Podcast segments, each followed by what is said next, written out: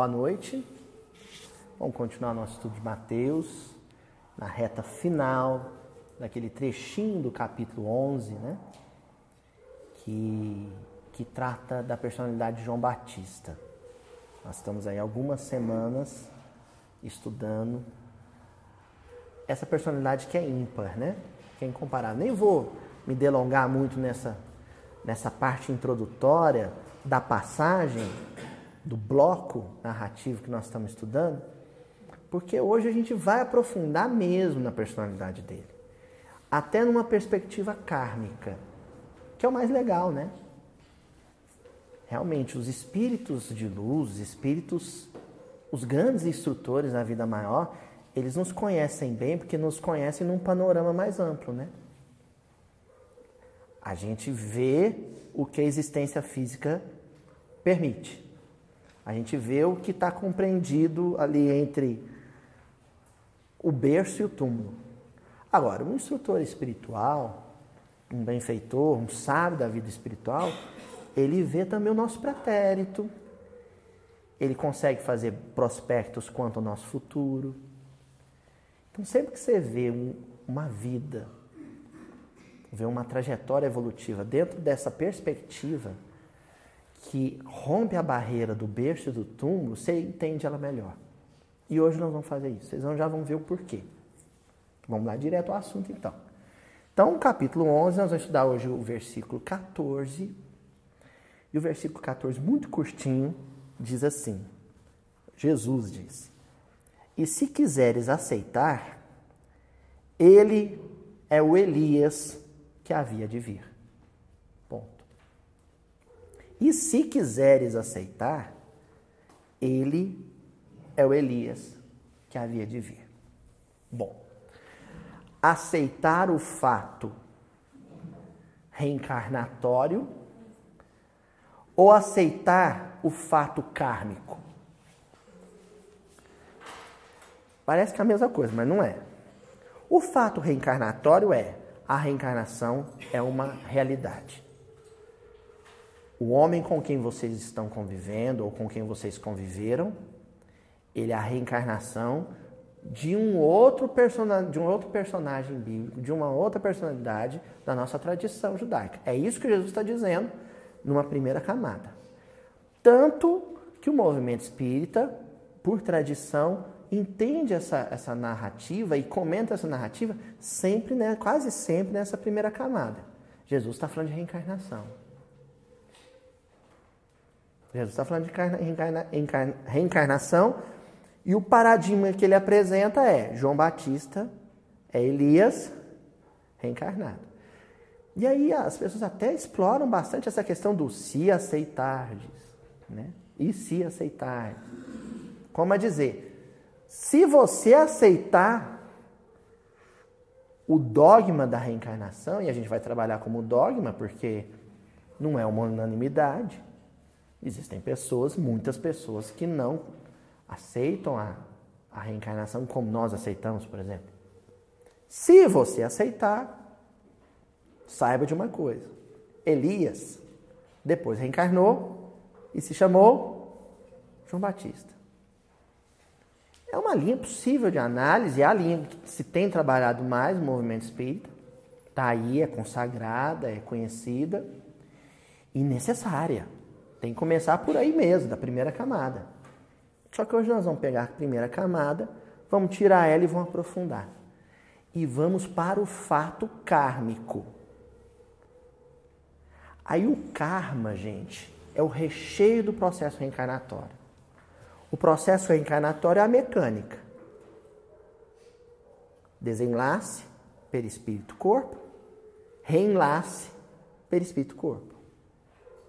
O perispírito desconecta do corpo físico, ocorre o processo de desencarnação. Um perispírito se conecta a uma organização, a princípio unicelular, depois pluricelular, e aí vem o processo embrionário todo e pronto, uma reencarnação. Essa é a mecânica. Agora, o que está por detrás dessa mecânica é o que eu proponho que a gente estude isso, que é o processo kármico. O que conecta de verdade João Batista a Elias? Esse é o ponto. O que conecta os, as duas realidades reencarnatórias? As duas encarnações? Que laço, que fio condutor coloca João Batista e Elias? Porque, enquanto personalidades históricas, são duas pessoas distintas. Mas, enquanto realidade espiritual, é o mesmo espírito. Que conecta os dois? Por essa razão, a palavrinha que nós vamos destacar e explorar aqui hoje é Elias. E eu fiquei bem familiarizado, sabe? Com o tema. Falei, então, vamos lá, Luísio. Vamos conhecer melhor essa história de Elias. Vamos começar do começo. Elias. Em hebraico, Eliahu. O que quer dizer Eliahu?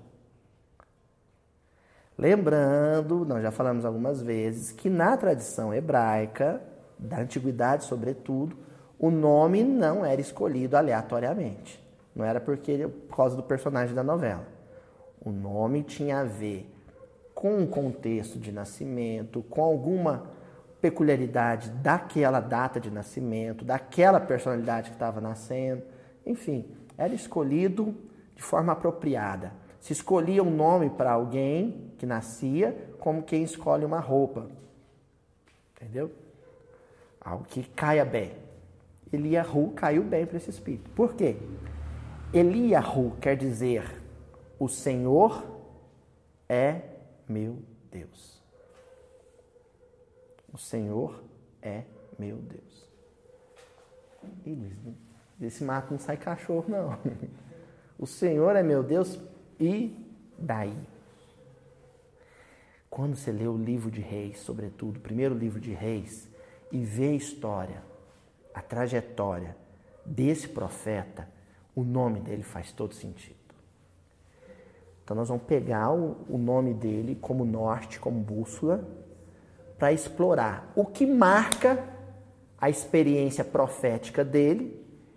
Porque ao detectar o que é que marca a experiência profética dele, a gente vai encontrar, encontrar o fio condutor que conecta ele a João Batista.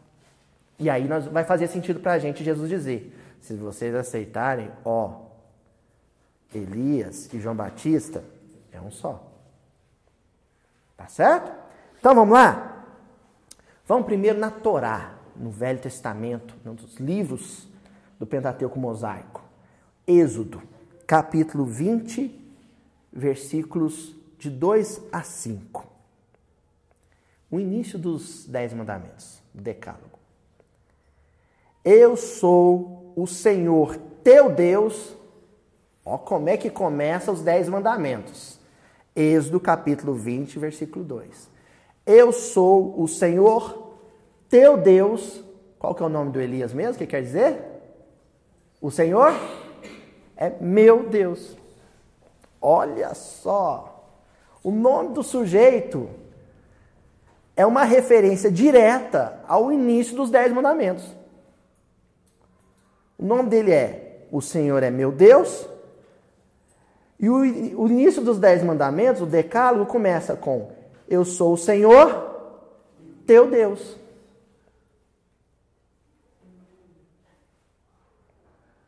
Acho que desse mato vai sair muito cachorrinho. Oh. Que te tirei da terra do Egito, da casa da servidão.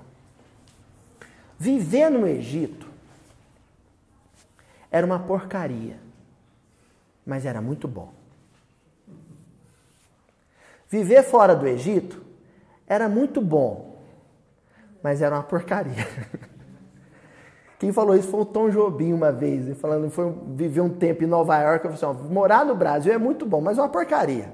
Agora, morar fora do Brasil é uma porcaria, mas é muito bom. Por quê? No Egito você tinha o Nilo. E o Nilo tinha um movimento de cheia e vazante, constante, periódico, cíclico, ao longo do ano.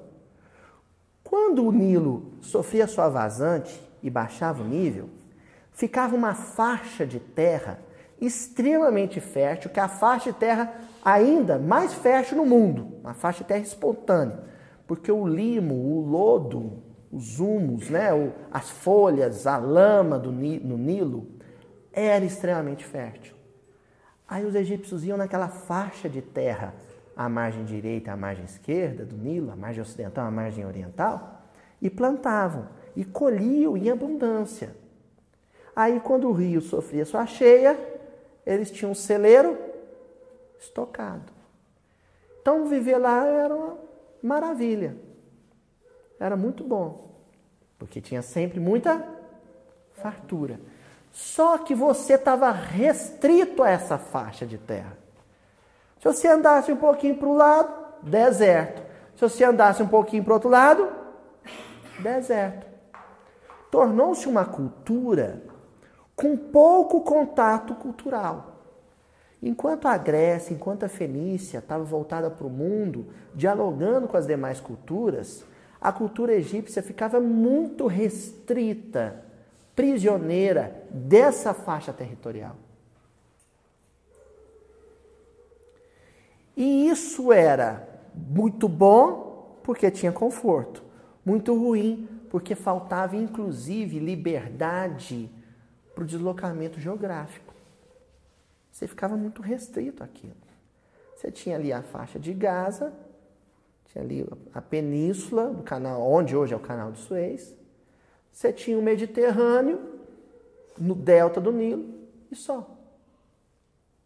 Como deslocamento, possibilidade de deslocamento. Porque eles não abriam mão do conforto. Até poderia ter.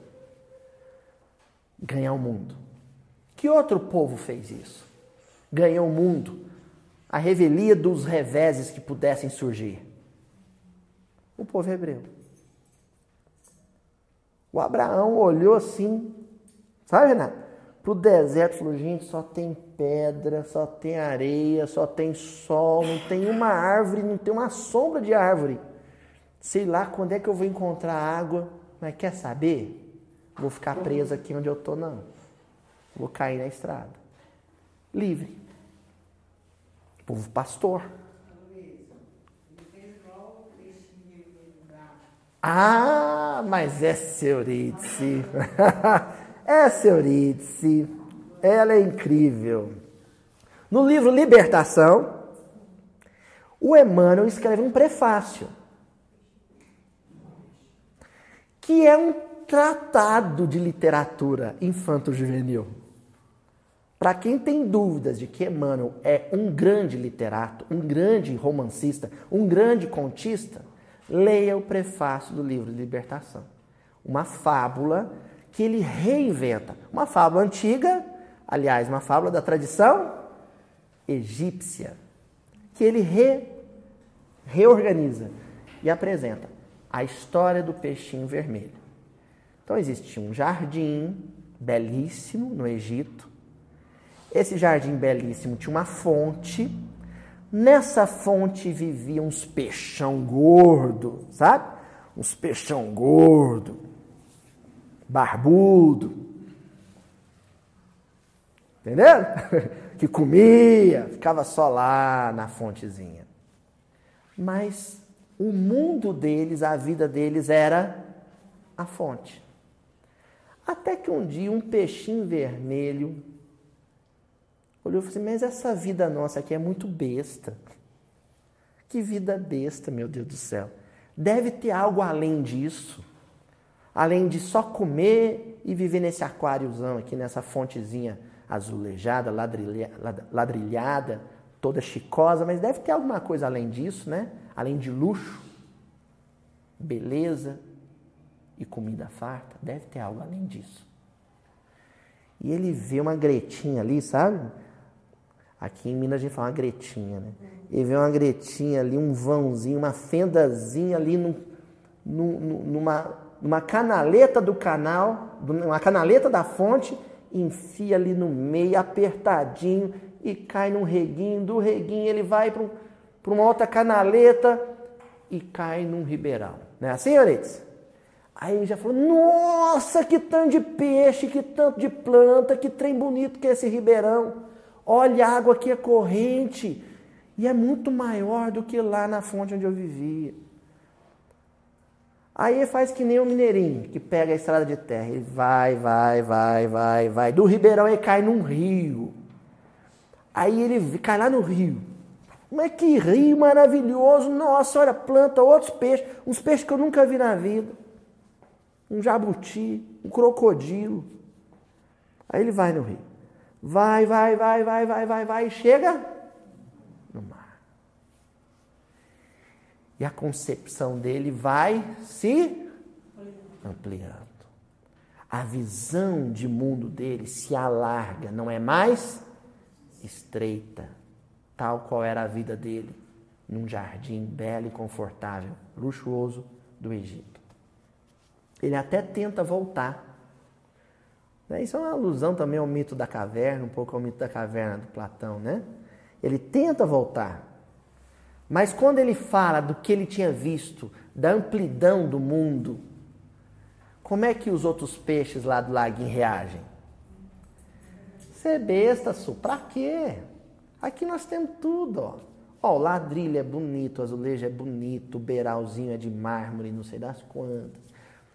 Aqui nós temos comida farta o tempo inteiro. Para que liberdade? A população do Egito era uma população de peixes gordos e reclusos e prisioneiros de vida limitada era a população do Egito. Parece com alguma coisa que vocês conhecem? Algum, né? Tem alguma, algum vínculo com a realidade nossa? Por isso é que Deus se volta para a comunidade hebraica que vivia explorada, porque o peixinho gordo, ele além de um boa vida, ele é um explorador. É porque ele não percebe, ele não se dá conta.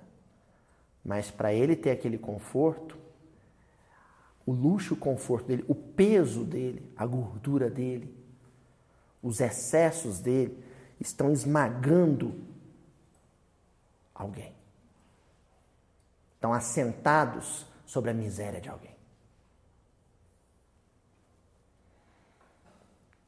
E o peixinho esmagado no Egito daquele tempo era a população hebraica que vivia lá, na condição de escravos. Então, o movimento de Moisés, no sentido de libertá-los, é um movimento simbólico. É sim sair da condição de escravos físicos, acorrentados, algemados, constrangidos ao trabalho forçado, mas também é um convite à libertação espiritual a ampliação do olhar. Por isso que no Decálogo a voz divina se pronuncia dessa maneira: Eu sou o Senhor teu Deus que te tirei da terra do Egito, da casa da servidão. A gente tem que tomar muito cuidado com conforto. Notem bem, gente, não é que não é para a gente ter conforto e buscar o conforto, não. A gente só tem que ter um pé atrás com ele.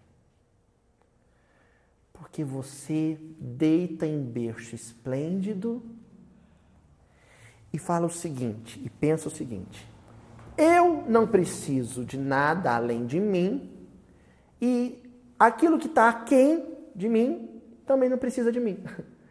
Você acha que não precisa mais da bondade e da misericórdia de Deus e acha que um semelhante não precisa da bondade e da misericórdia sua. Você é uma ilha.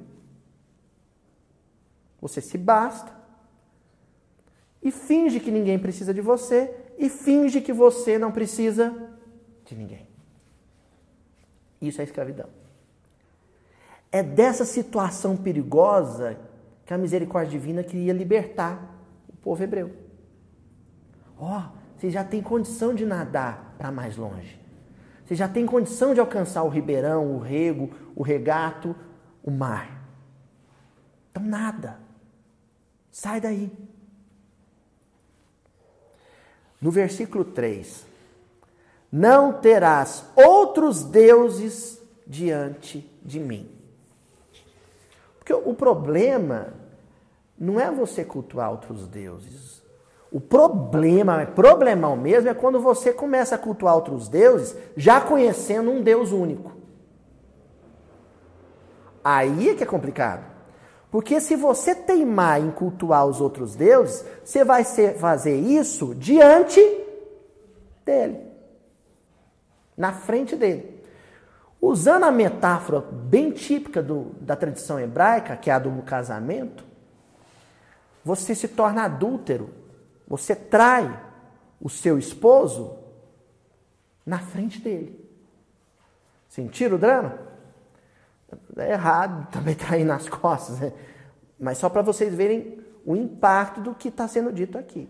Você flerta, você paquera, você dá bola para outros deuses na frente do Deus que você elegeu.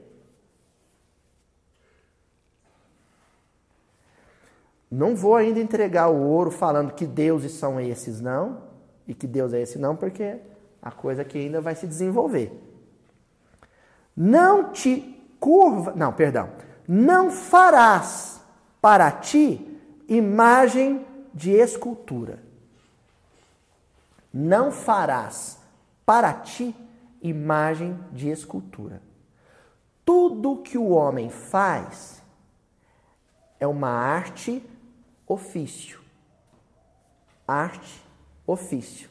Um artifício. É aquilo que você fez com as mãos. Então, um pé de árvore não é um artifício. Mas uma cerca é, uma cadeira é um artifício. Um, uma montanha não foi você que fez. Mas um prédio, um arranha-céu, é um artifício. Foi o homem que fez. Então, tudo que o homem faz é artificial. Tudo que Deus faz é natural. Obra do homem, artifício. Obra de Deus, natureza. Se você faz um Deus, esse Deus é artificial e nós imprimimos nas nossas feituras, ou nas nossas manufaturas, ou nas nossas criações, todos os vícios, todos os defeitos e toda a transitoriedade da nossa vida material. Portanto, um Deus artificial é também um Deus que passa, um Deus que perece e um Deus que apresenta todas as falhas do gênio humano. Porque aquilo que é humano é falho. É espontaneamente falho. É como se aqui a voz divina dissesse o seguinte: façam tudo o que vocês precisarem. Criem artifícios para melhorar a vida de vocês. Só tem uma coisa que vocês nunca devem produzir: algo que se rivalize comigo. Ah, Luiz, entendi. É só a gente não fazer estatuazinha e chamar de Deus que está tudo certo. Ver? Não te curvarás a elas, nem as servirás. Até estatuazinha você pode fazer. Só não se curve psicologicamente diante dela. Só não dobre o seu coração diante dela. Então, qualquer artifício, Tonzinho, qualquer produção artificial é neutra, não é nem bom nem ruim. Só se torna ruim quando aquilo me curva. Quando eu passo a render culto àquilo. Tonzinho, se eu comprar uma Ferrari e passar o meu sábado, o meu domingo, com uma flanelinha, lustrando a lataria dela e suspirando cada vez que eu olhar para ela, eu me curvei diante dela. Se eu comprar uma caixa de fósforo e passar o sábado e o domingo lixando ela, riscando palito de fósforo, batucando com ela e suspirando toda vez que olhar para a caixa de fósforo, eu me curvei diante dela.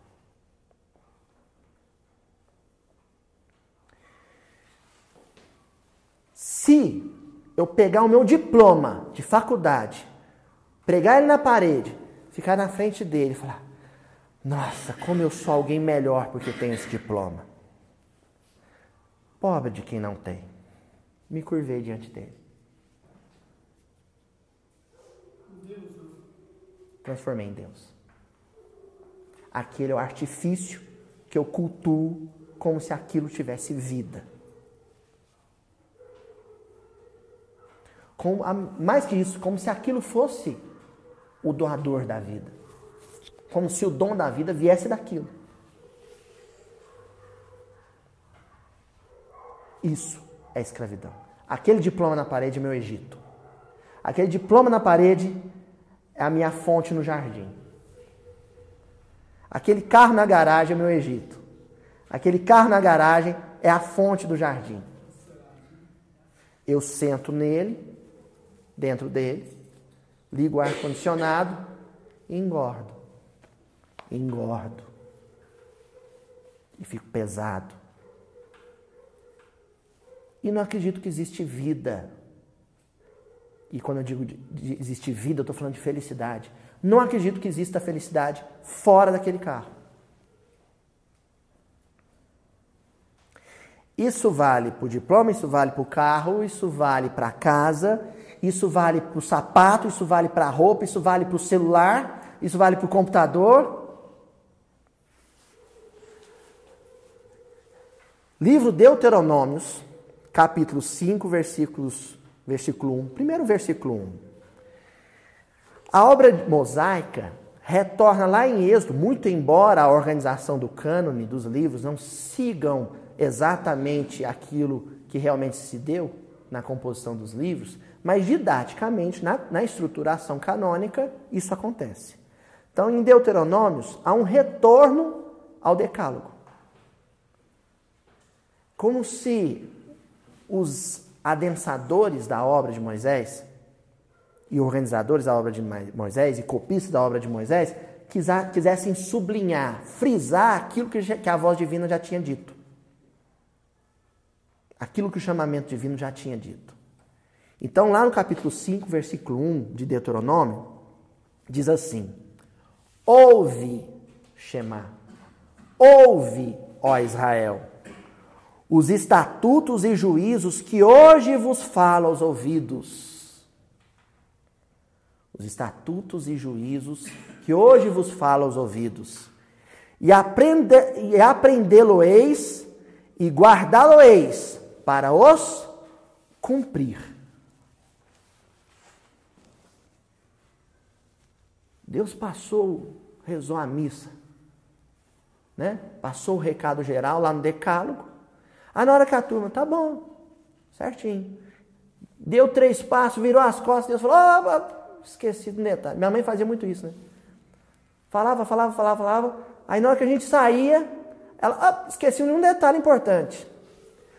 Tudo isso que eu falei não é para ser só memorizado, é para ser vivido. É para ser vivido. Essa parte eles esqueceram, né? Então, sabe o que acontece, Renato? Na evangelização, né, doutor Tatiana? Dudu vai para a evangelização e as nossas evangelizadoras seguem um programa. Seguem um programa. O que é esse programa? Um dos temas fundamentais é tratar do monoteísmo. Então a criança espírita, já na, evangelização infantil, entende a questão do conceito de Deus único, Deus imaterial, Deus. Não é assim, Tatiana? Trabalha com, com o monoteísmo. E recebe uma notícia. O espírito é cristão e porque é cristão, ele é monoteísta. Só que no dia a dia da família, as atitudes, a vivência familiar, as reações dos pais ante as circunstâncias propostas são reações e atitudes politeístas. De culto. Não adianta você falar para o seu filho, desapega do seu carrinho, desapega do seu videogame, meu filho, divide ela com seu colega, se o seu filho vê você cultuar um armário de roupa. Se seu filho te ver cultuar um celular. Se seu filho te ver cultuar sua dissertação de mestrado. Então, depois de tantos anos, ouvindo falar de monoteísmo, estudando sobre monoteísmo, a nossa sociedade, e aí eu incluo o movimento espírita, por que não? Tem uma vivência adúltera. E o pessoal não entende, então, em função disso, por que, que Jesus dizia, ó oh, raça adúltera? Achava que Jesus estava falando dos homens que traem as mulheres. Jesus estava dando um recado geral. Quem jura fidelidade a um Deus, mas flerta com muitos, é adúltero. Isso é adultério. Você contraiu um matrimônio eterno com Deus, único e espiritual, mas dá umas piscadinhas, uma série de logomarcas.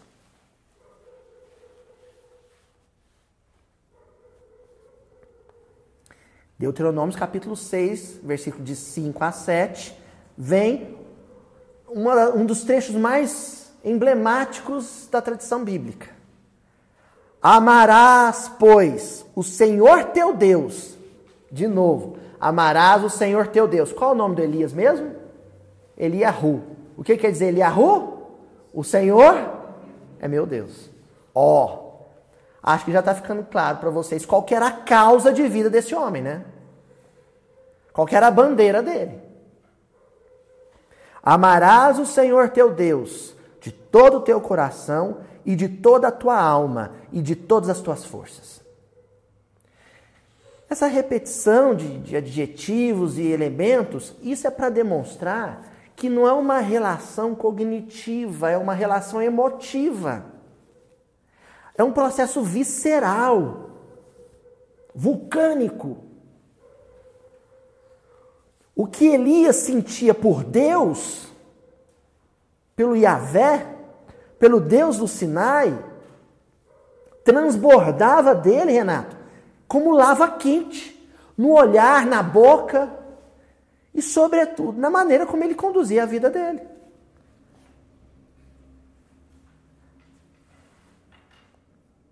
Não era um verniz, não era casca. Vinha da entranha, vinha do interior.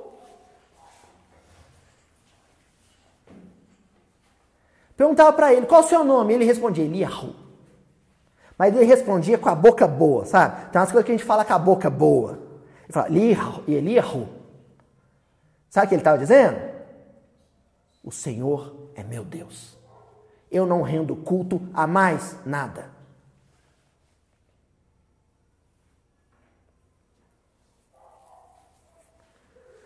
Aí a gente vê, candidata política, faz um adesivo, vem assim: Brasil acima de todos, Deus acima de tudo.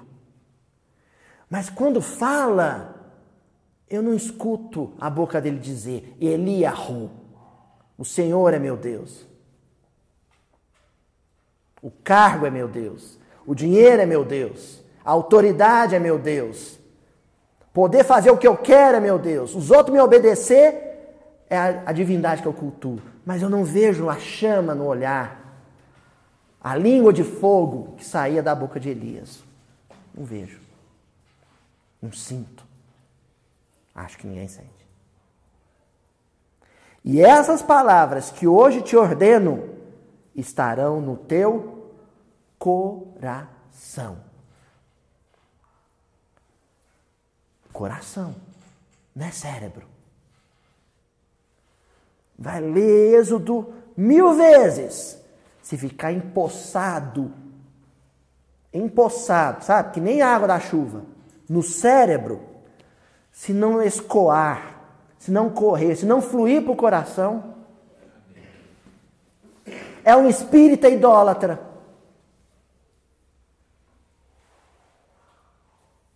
É um espírita que adora a Apple. Agora, agora nós estamos lascados.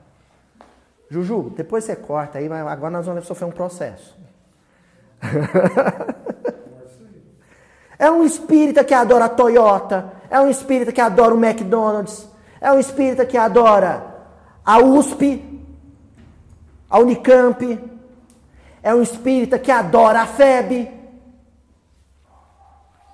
que adora a AME, a USE. É um espírita que adora o ser, que adora o miudinho.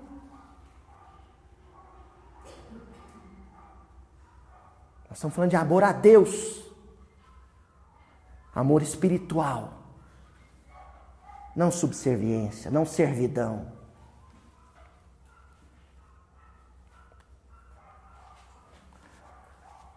Êxodo, aí nós voltamos em Êxodo. Voltamos lá em Êxodo para ver o que, que Moisés aprontou com o povo idólatra. Capítulo 31, 32 de Êxodo, versículo 1 a 8. O povo, a multidão, o povo, ao ver que Moisés demorava a descer do monte, então Moisés estava onde? Lá em cima do morro alto, só dela. Lá no topo. E o povo vai, mas não vai descer, não. Quer dizer, isso é multidão. A multidão não quer subir até Moisés. A multidão quer que Moisés desça até ela. A multidão não quer se elevar ao patamar do profeta. Ela quer que o profeta se rebaixe ao patamar dela. Juntou-se ao redor de Arão, Arão era o irmão de Moisés, e lhe disse: Venha, Faça para nós deuses que nos conduzam, deuses que nos conduzam.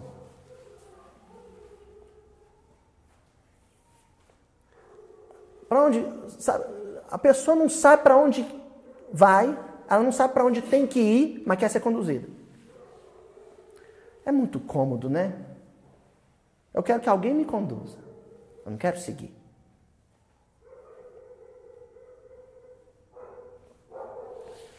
Pois a esse Moisés, a esse Moisés, o homem que nos tirou do Egito, não sabemos o que lhe aconteceu. Não, esse Moisés está pedindo demais da gente. Tá, tá, tá, arruma outros deuses, que esse Deus do Moisés, esse Deus do Moisés fez a gente andar no, na areia. Esse Deus do Moisés fez a gente passar fome. Estava tudo tão bom lá no Egito. A gente era escravo, mas tinha carnezinha lá na panela todo dia. Não, nós não queremos esse Deus do Moisés, não. Respondeu-lhes Arão. Arão, tá bom, vocês querem? Vamos lá. Tirem os brincos de ouro de suas mulheres, de seus filhos e de suas filhas e tragam-nos a mim brincos de ouro. O ouro significa o quê? Representa o quê, gente? Hã?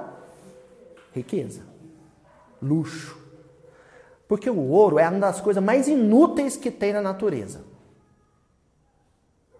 A madeira é útil. A pedra está piocando e no alicerce da casa é útil, Tonzinho. A planta é útil. O ouro é uma coisa absolutamente inútil. O que, você faz com o ouro? Deve ter, a ciência moderna deve ter achado alguns, alguma coisa útil realmente para fazer com ouro. Mas no, no geral, sabe o que você faz com ouro? adereço, adorno, enfeite.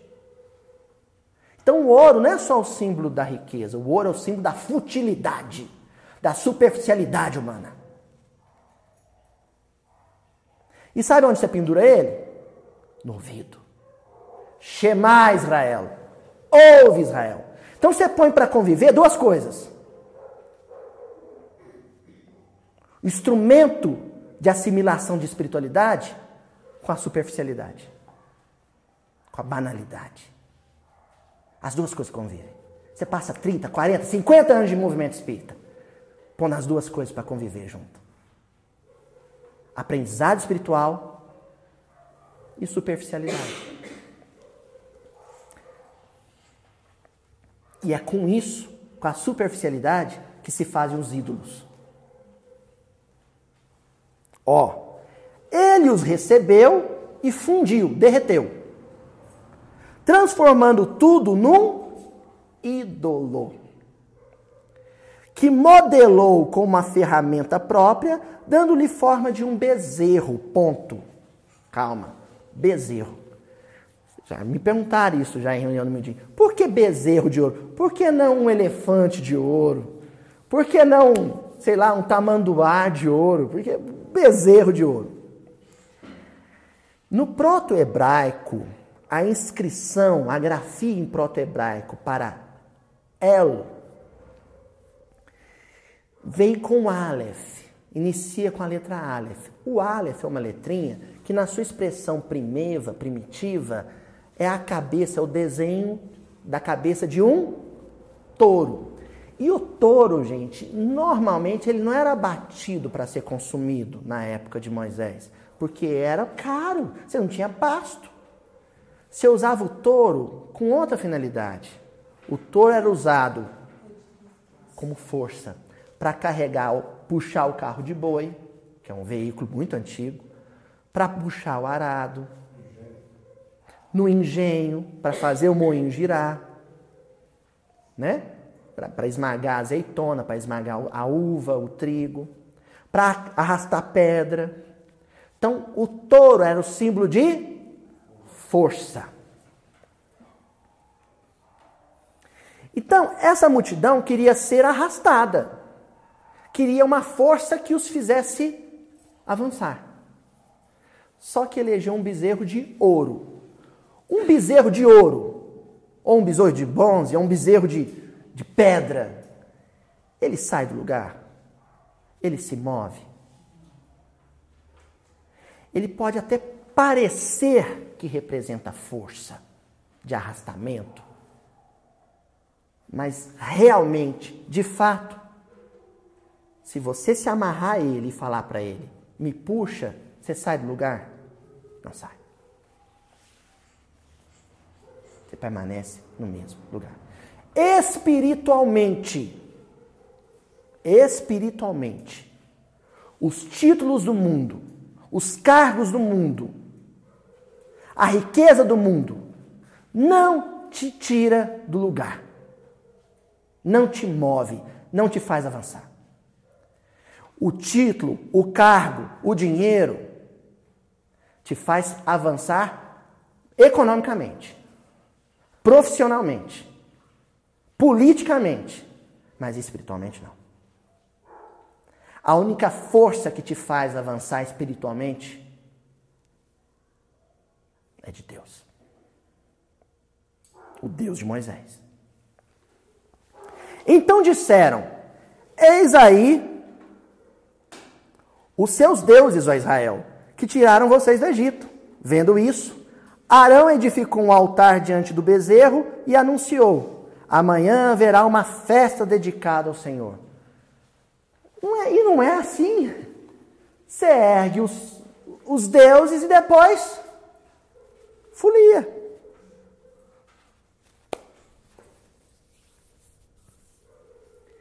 E aí você faz a folia, e é muito nítido isso, porque é outdoor, sabe? Placa, banner, camiseta, onde tem uma brecha para colocar uma logomarca, eles enfiam lá no estádio de futebol, na Marquês de Sapucaí, no circuito não sei o que Ondina, lá, Barra Ondina, na Arena de Barretos. O povo festejando e cultuando os seus bezerros de ouro. e achando que vão chegar em algum lugar. Que essas coisas têm força para te fazer avançar espiritualmente.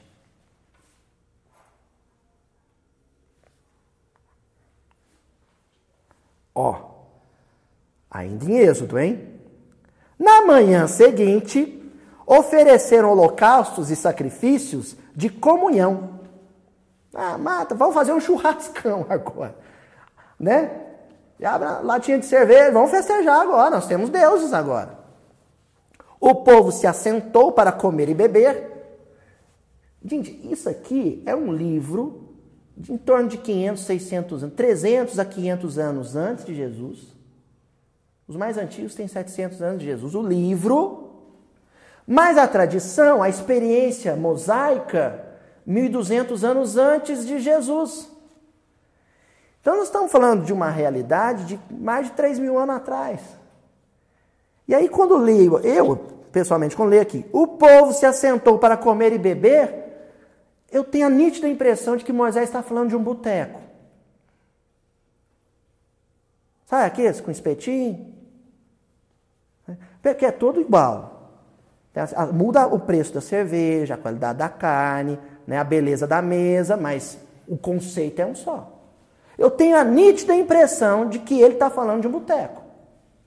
O povo se assentou para comer e beber, e levantou-se para se entregar à farra. Não estou inventando nada, viu? Depois vocês vão lá em Êxodo, vão até ler o capítulo de novo, vocês lembram. Êxodo capítulo 32, versículos 19 a 20. Está tudo lá. Então o Senhor disse a Moisés: Desça, porque o seu povo que, você tirou, que você tirou do Egito corrompeu-se. Moisés falou: estava num um papo bom lá. Entendeu, Renato? Então, o papo estava bom, aí Deus, oh, espera aí, espera aí. Ó, desce que o povo está aprontando. Desceu. Agora, eu sublinho aqui a palavra corrompeu-se. Existem possibilidades inúmeras de, de, de, tradução, mas todas recaem sobre um mesmo princípio: corrupção. Uma palavra que está na moda, mas ela tem sete mil faces.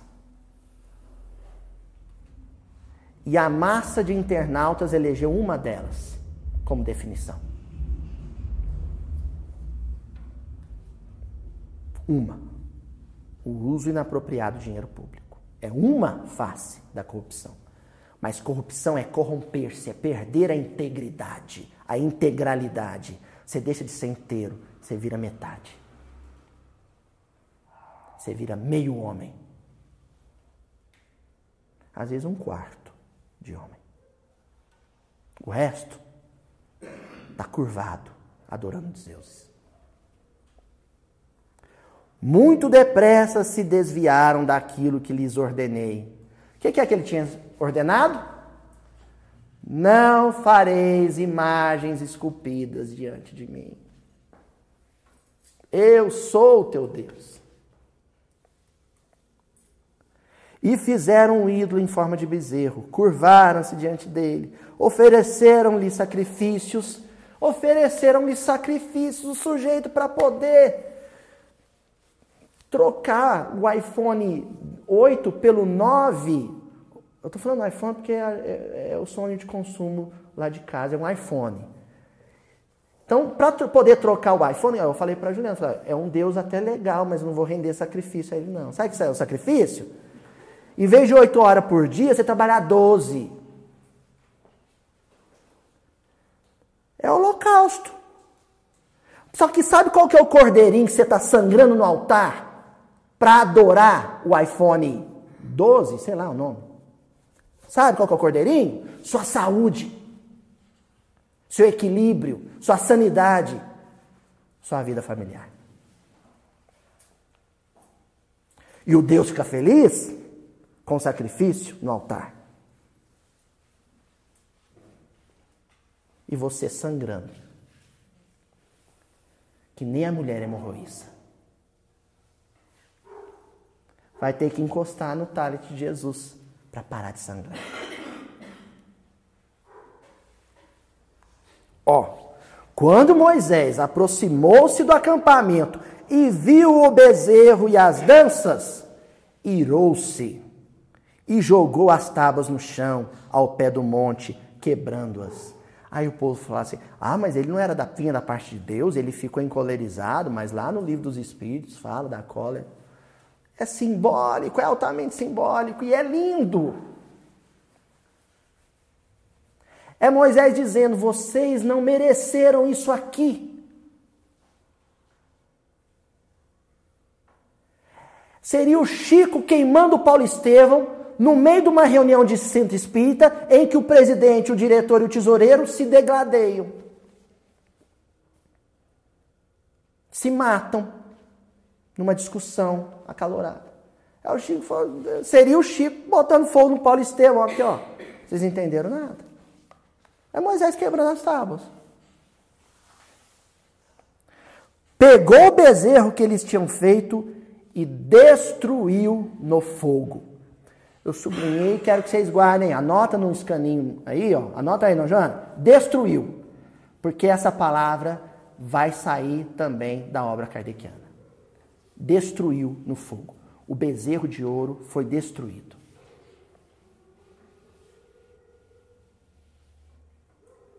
Aí o sujeito cultua o corpo. Um culto ao corpo. E sabe qual que é o altar dele? O espelho do elevador. É lá que ele adora o Deus dele. Faz selfie.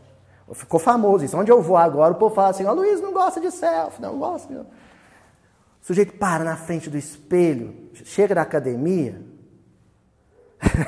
Vocês estão rindo, né? Aí para e fica no espelho. Nossa! Merece uma foto. culto.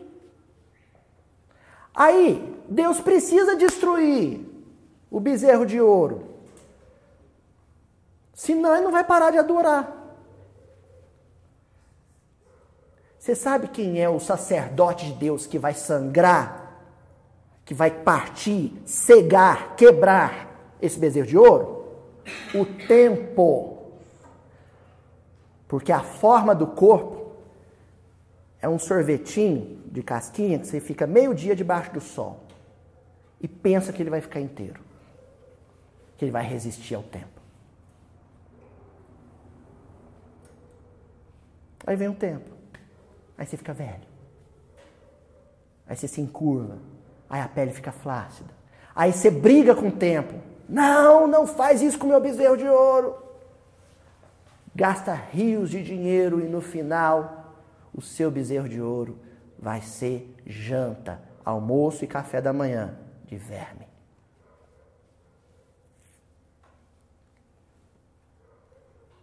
Depois de moê-lo até virar pó, espalhou na água e fez com que os israelitas a bebessem. Parece uma coisa de onda, monstruosa. Esse Moisés é um psicopata, né? Ele partiu o bezerro, passou na máquina, virou pó, fez um mingau e falou: agora vocês bebem.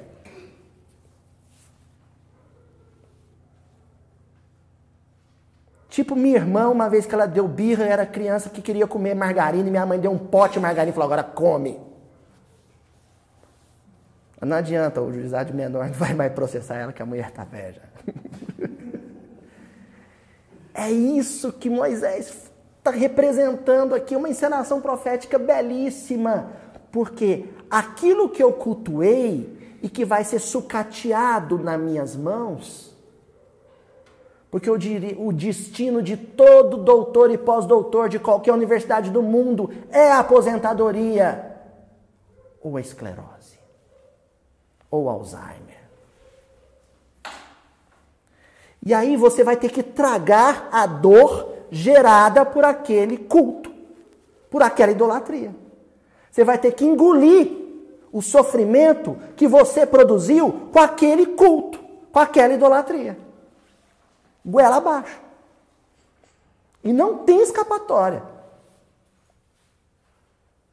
Todo ídolo vai virar pó. E o resíduo desse culto, não adianta você dar para os outros, não. É você que vai ter que engolir. tragar. Lei de causa. Cultuou o Deus errado. Aí entra Elias.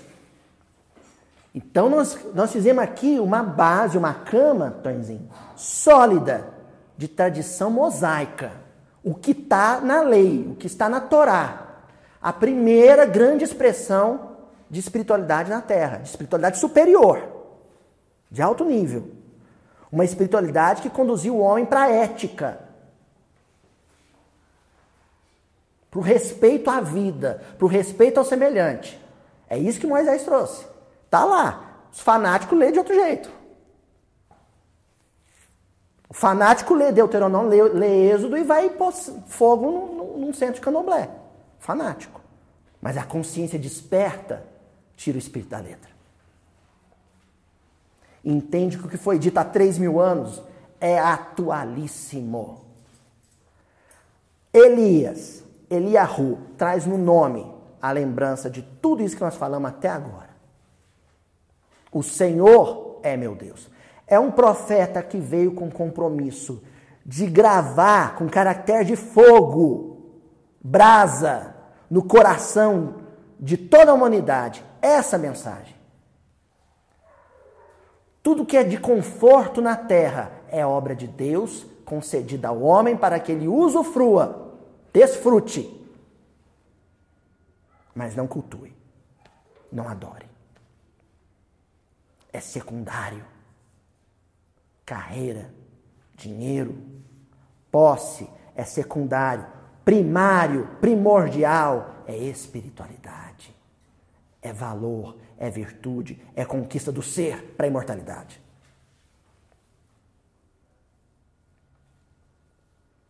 Então, lá no livro primeiro, livro de Reis, capítulo 17, versículo 1. Vamos começar a entender o Elias? Então Elias, o tisbita, a referência à origem dele, dos moradores de Gileade, disse a Acabe. Quem era Acabe? O rei. Um rei israelita.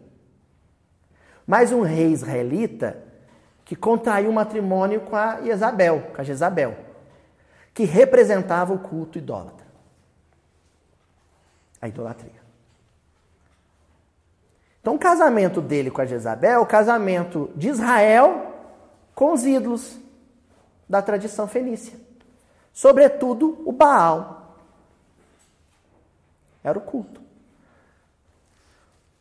Eliso Tisbita, morador de Ileade, disse a Acabe: Vive o Senhor Deus de Israel. Um cumprimento, uma saudação, dizendo: ó, é, põe fé no que eu vou te dizer. Perante cuja face, cuja face estou que nestes anos nem orvalho, nem chuva haverá, senão segundo a minha palavra. Elias decretou uma seca. Uma seca. E, e tinha que ser seca, não podia ser terremoto, não podia ser. Tinha que ser seca. Por quê? A seca é a ausência de chuva. E chuva é uma benção, benção uma concessão, um dom, uma dádiva, uma graça que vem em movimento vertical e descendente.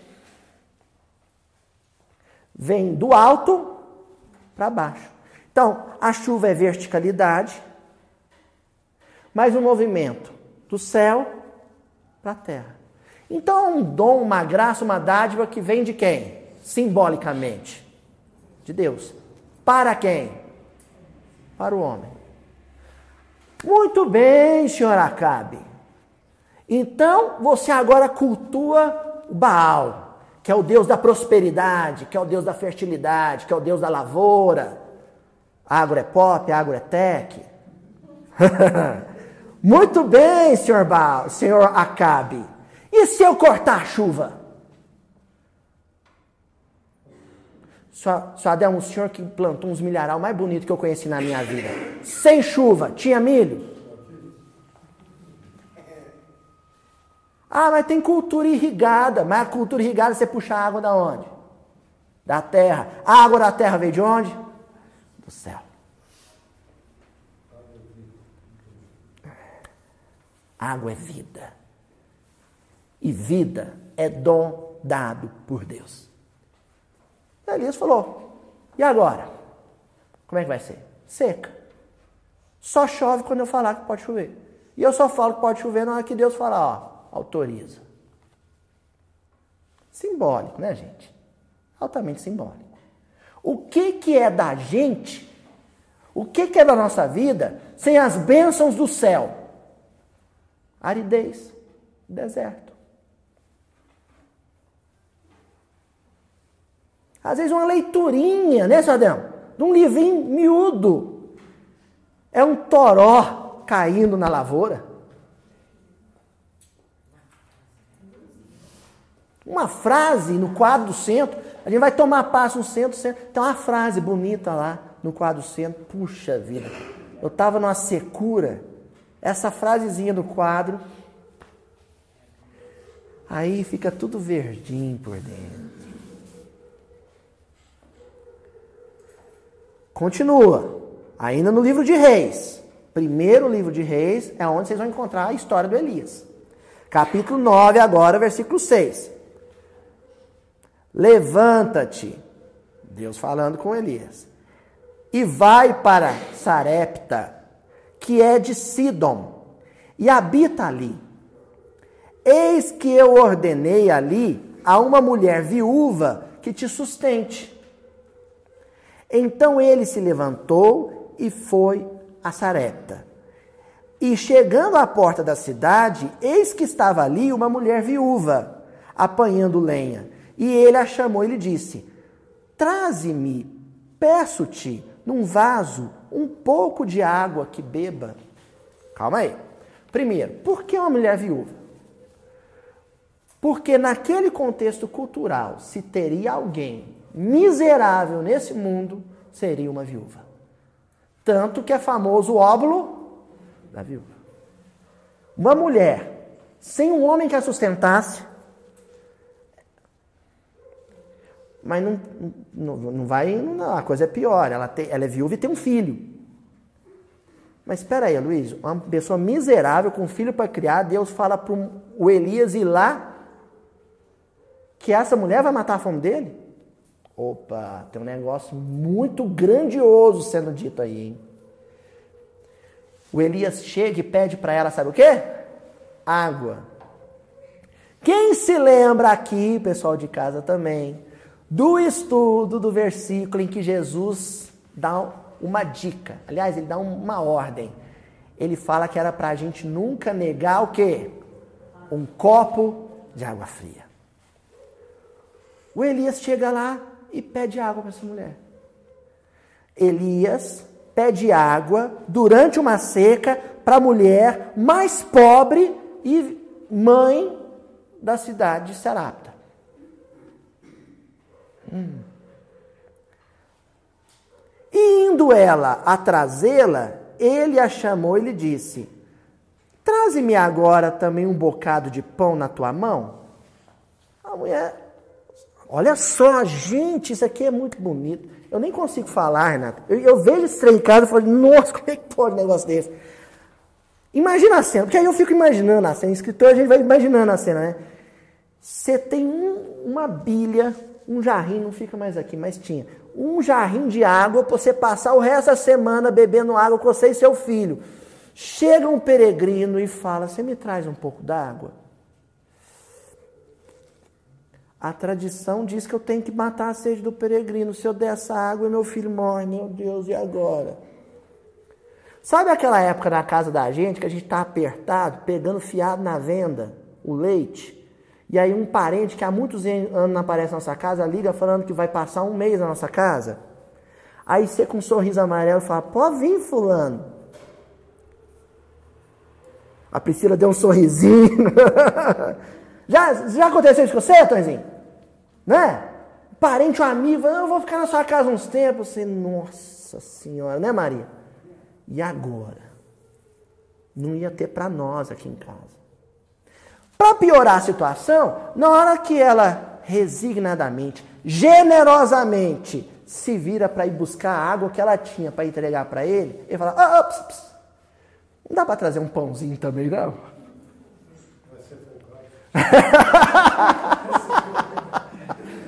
Segundo o seu Adelmo, a mulher tinha que ter falado para Elias: Ah, vai ser folgado, senhor. Tu é manso, hein? ó, vamos ver, ó. Porém, ela disse: Vive o Senhor teu Deus, que nem um bolo tenho, nem um pãozinho eu tenho, senão somente um punhado de farinha numa panela e um pouco de azeite numa, numa botija. E vês aqui, apanhei dois cavacos, um pedaço de madeira para colocar no fogãozinho a lenha, né? E vou prepará-lo para mim e para o meu filho, para que o comamos e depois morramos. Ô senhor Elias, eu peguei ali uns gravetos, vou fazer um fogão ali, um foguinho ali, porque eu tenho uma, mãozada de farinha, um pouquinho de azeite, azeite, eu vou amassar isso, vou assar, vai dar um pão, eu vou dividir com meu filho, depois que nós comer, nós vamos esperar a morte. Não tenho o que fazer mais. E olha, ela, ela não está negando, ela está dizendo, está dando chance para ele pôr a mão na consciência. Se o senhor quiser mesmo, eu vou trazer para o senhor, mas eu vou morrer mais cedo. Eu ia morrer daqui três dias, eu vou morrer hoje. O senhor quer mesmo? Se você quiser, eu trago. Hum. E Elias lhe disse: Eu vou te contar, Elias é um bicho mau caráter. Os, esses Elias é pilantra demais. E Elias lhe disse: Não temas. Olha que cara de pau, Traizinho. Não temas. Vai, faze conforme a tua palavra. Porém, faze dele primeiro para mim. Ô gordo safado.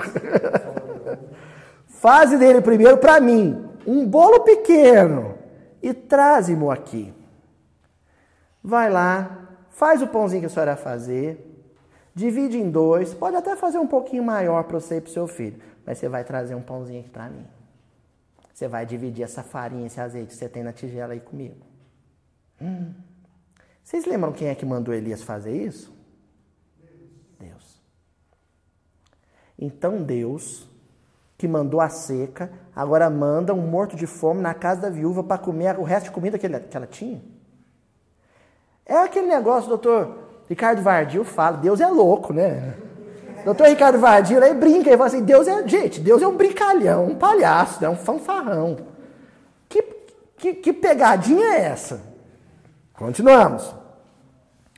Porque assim diz o Senhor Deus de Israel: a farinha da panela não se acabará, e o azeite da botija não faltará, até o dia em que o Senhor dê chuva sobre a terra. Vai lá e faz, porque a farinha da sua panela, o azeite da sua botija não vai acabar. Gente, isso tem que ter uma fé, mas uma fé. E eu estou falando de fidelidade. Fidelidade é falar assim: o senhor está mandando, eu faço.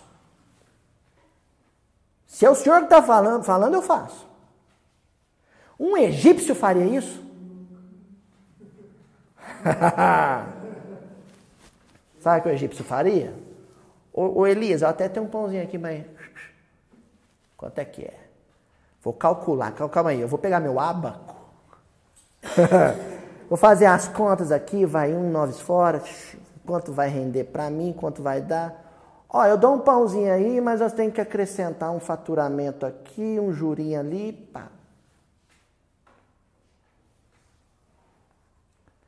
E ela lá foi. e fez conforme a palavra de Elias. E assim comeu ela, e ele, e sua casa, muitos dias. É um negócio batido, clichê, que eu vi, ouvi da boca de uma velhinha no lar do Pai Sandu esses dias. Quando passar o, o vídeo, já vai ter passado alguns meses. Mas eu escutei uma velhinha com um fardo de água entregando para os desabrigados do incêndio no Largo do Paissandu, em São Paulo. Aí a repórter perguntou: E aí, a senhora está doando isso aí? O que, que te moveu? Ah, minha filha, eu só podia trazer isso aqui, mas o pouco com Deus é muito, né? Eu já ouvi essa frase de, de para-choque de caminhão e adesivo de carro.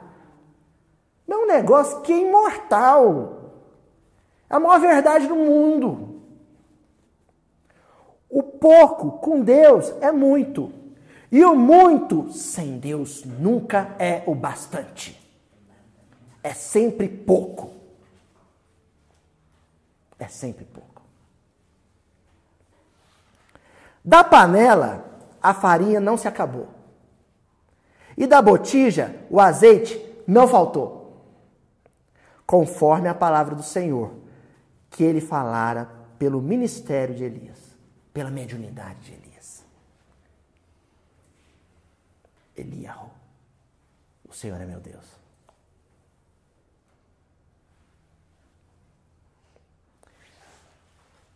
Elias está dizendo assim: Baal vende, Baal negocia, Baal investe, Baal aplica.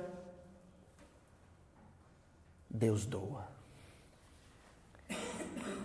Só doa. Pede nada. Ó. Nós vamos parar aqui e vamos voltar nesse versículo a semana que vem. Porque eu nem comecei a falar o que Kardec diz. E é essencial. Então hoje nós ficamos só com o Velho Testamento, Tonzinho. E a semana que vem, nós vamos continuar nesse mesmo versículo, com esse mesmo nome, Elias. E aí nós vamos colocar em pauta aqui a palavra do codificador.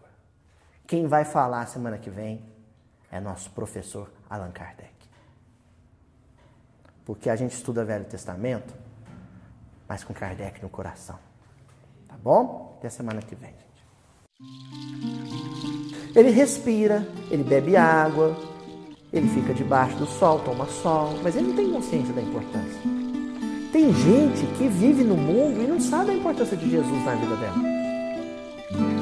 Jesus a sustenta e ela não sabe. Não sabe da grandeza do sol.